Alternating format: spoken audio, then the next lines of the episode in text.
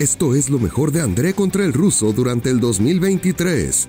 Los mejores momentos que se vivieron en la Liga MX los tienes en un solo lugar. Hoy traeremos un resumen con lo mejor de André contra el ruso.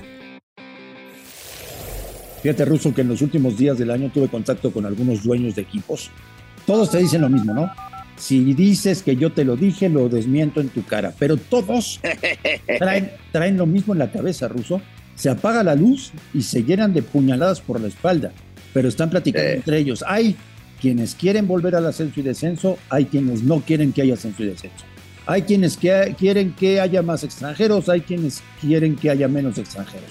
En lo único que están de acuerdo es en ahorrar dinero, en hacer una liga baratita y en ir a Estados Unidos a jugar la mayor cantidad de posibles de partidos intrascendentes para inflar la cuenta de dólares. Me ponían los ejemplos, ¿no? Sí.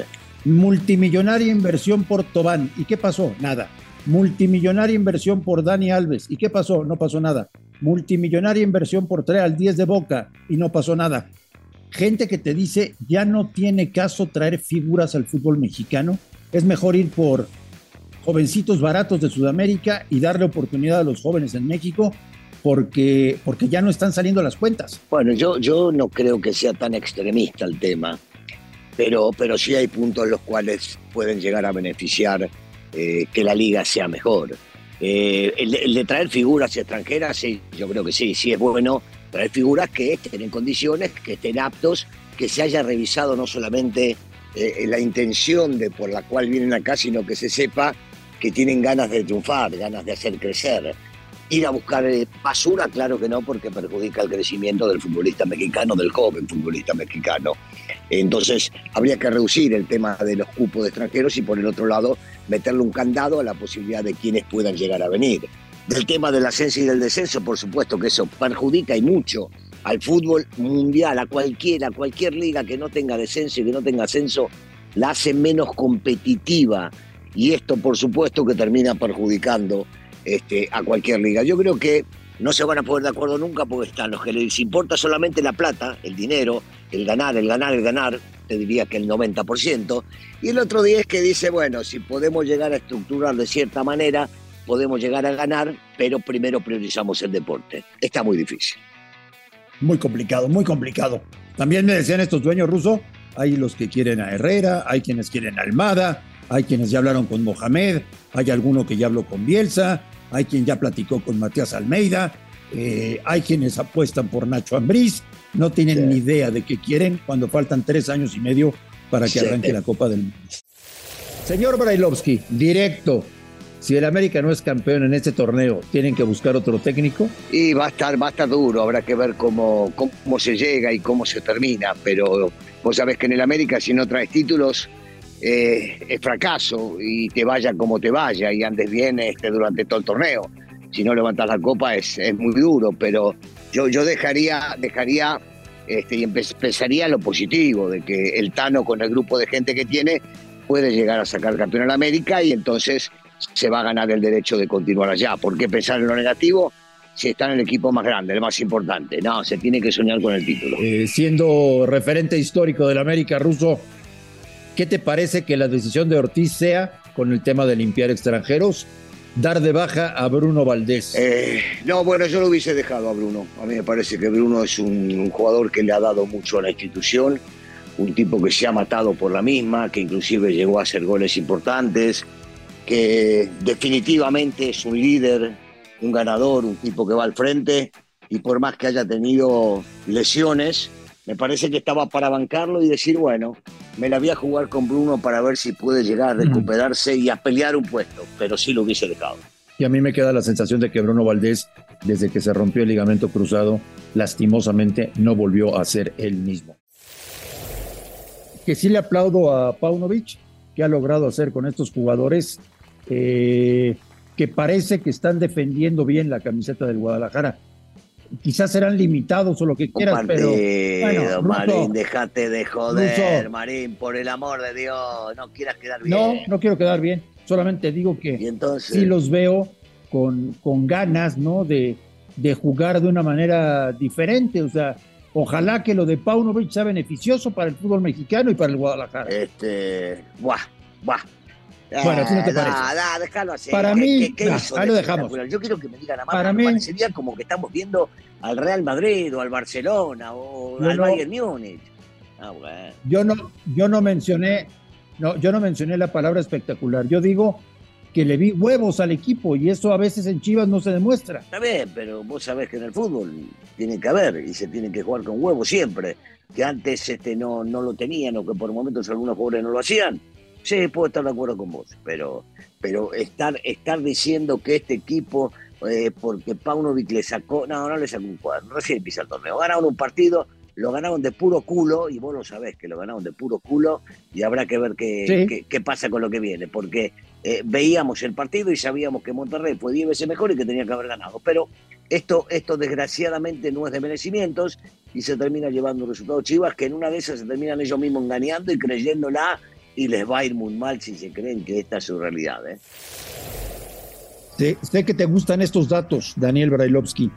A ver, los, dime. Tigres, los Tigres se gastaron 20 millones de dólares en dos jugadores. Primero, 9 en el todoterreno que tanto buscaban, que es Gorriarán.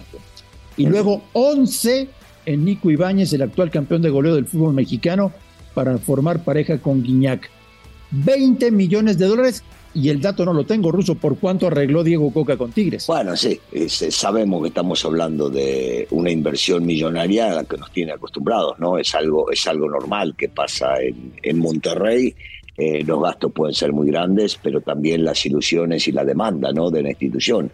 Hoy por hoy están gastando ese dinero pensando en que deben estar no peleando, sino ganando un título. Es definitivo el tema. Por algo lo contrataron a Coca, habiendo sido Coca un técnico ya campeón y demostrando su capacidad en el fútbol mexicano.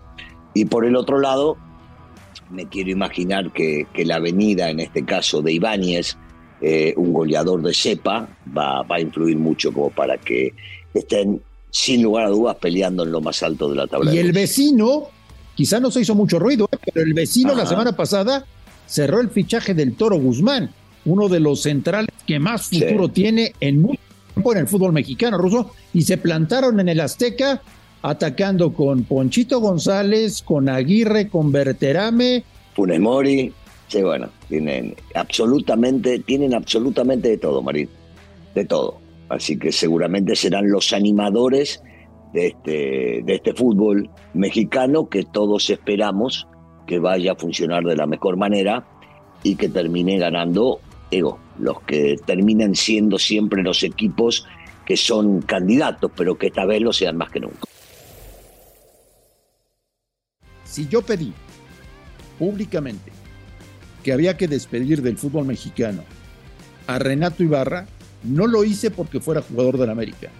Hoy, Daniel Brailovsky, te digo que si Dani Alves ha sido detenido en Barcelona por una agresión sexual, hoy mismo los Pumas de la universidad le tienen que rescindir el contrato a Dani Alves exactamente igual que lo tendrían que haber hecho con Renato Ibarra, que increíblemente siguió jugando en el fútbol mexicano. Dani Alves cometió un gravísimo error y en una institución tan grande como es la Universidad Nacional, no puede permitir el rector, los directivos, Miguel Mejía Barón, no pueden permitir que Dani siga jugando en el fútbol mexicano ruso. Marín, primero hay que comprobarlo. Digo, yo, yo, si yo, estaba en el momento que fue lo de Ibarra, que había demasiadas cosas que habían mostrado que existía una realidad de todo esto, dije, por supuesto, yo también decía, tiene que estar afuera de la América, inclusive yo decía que si estaba en el América y que si salía campeón con un gol de él, la gente me lo preguntaba si lo iba a festejar, yo dije, no, mientras esté en la América no voy a festejar ningún triunfo de la América, ¿te acordás? Lo dije y lo voy a seguir diciendo. Me acuerdo. Pero ya estaba, de- pero ya estaba demostrado, estaba demostrado.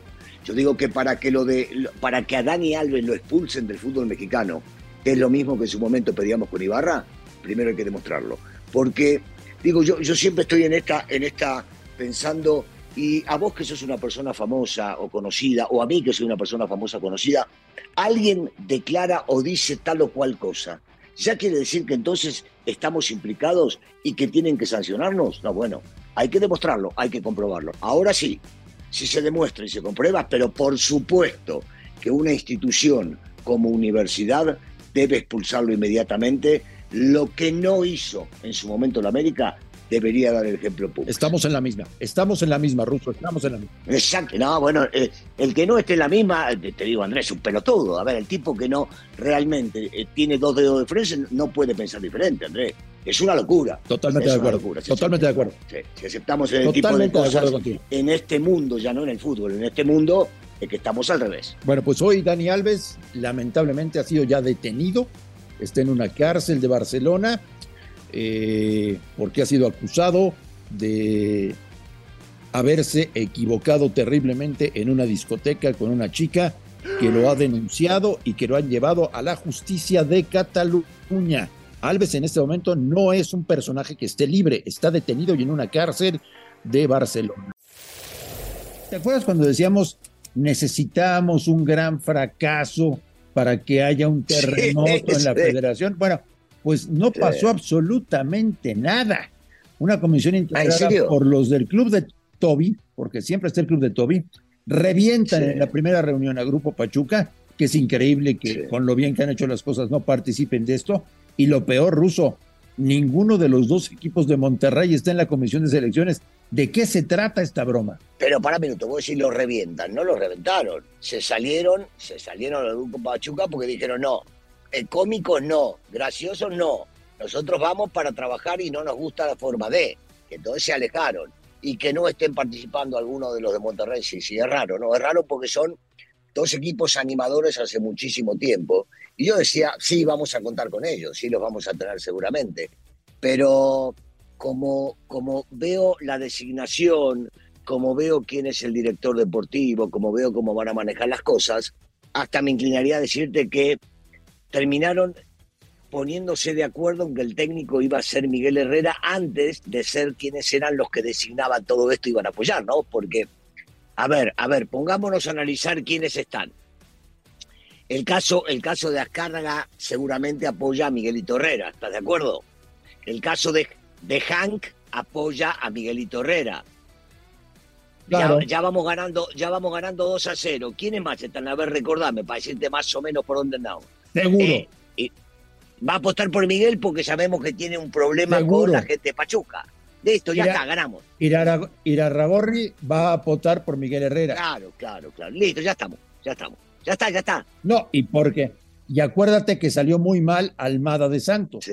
Bueno, y de última, y de última, cuando se salió Pachuca, metieron al Necaxa, que tiene muchísimas cosas que aportarle al fútbol mexicano, ¿eh? Esto es lo mejor de André contra el ruso durante el 2023.